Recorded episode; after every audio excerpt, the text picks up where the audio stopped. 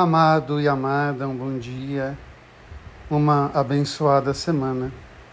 A história de Israel é bem interessante. Um povo muito fechado nas suas tradições, na sua história. Parece que de vez em quando percebe a ação de Deus através de estrangeiros. É o caso de Ciro, que foi chamado até de Messias, o ungido que veio para ajudar Israel.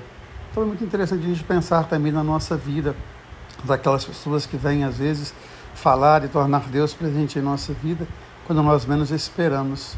O estrangeiro que nos fala de Deus, que nos mostra Deus.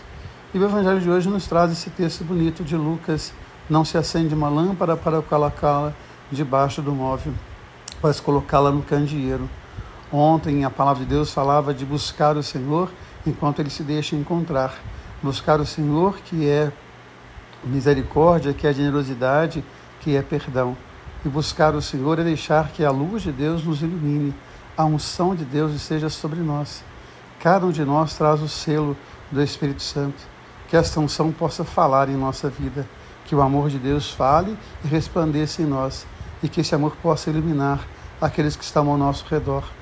Há muitas pessoas que precisam ser iluminadas e elas sentem a luz de Deus em nós, assim como Israel sentiu a unção de Deus em Ciro, que nós vamos deixar Deus falar no nosso coração, na nossa vida. O Deus que ama você, o Deus que ama em você. Um beijo no coração, um dia e uma semana abençoadas. Amém.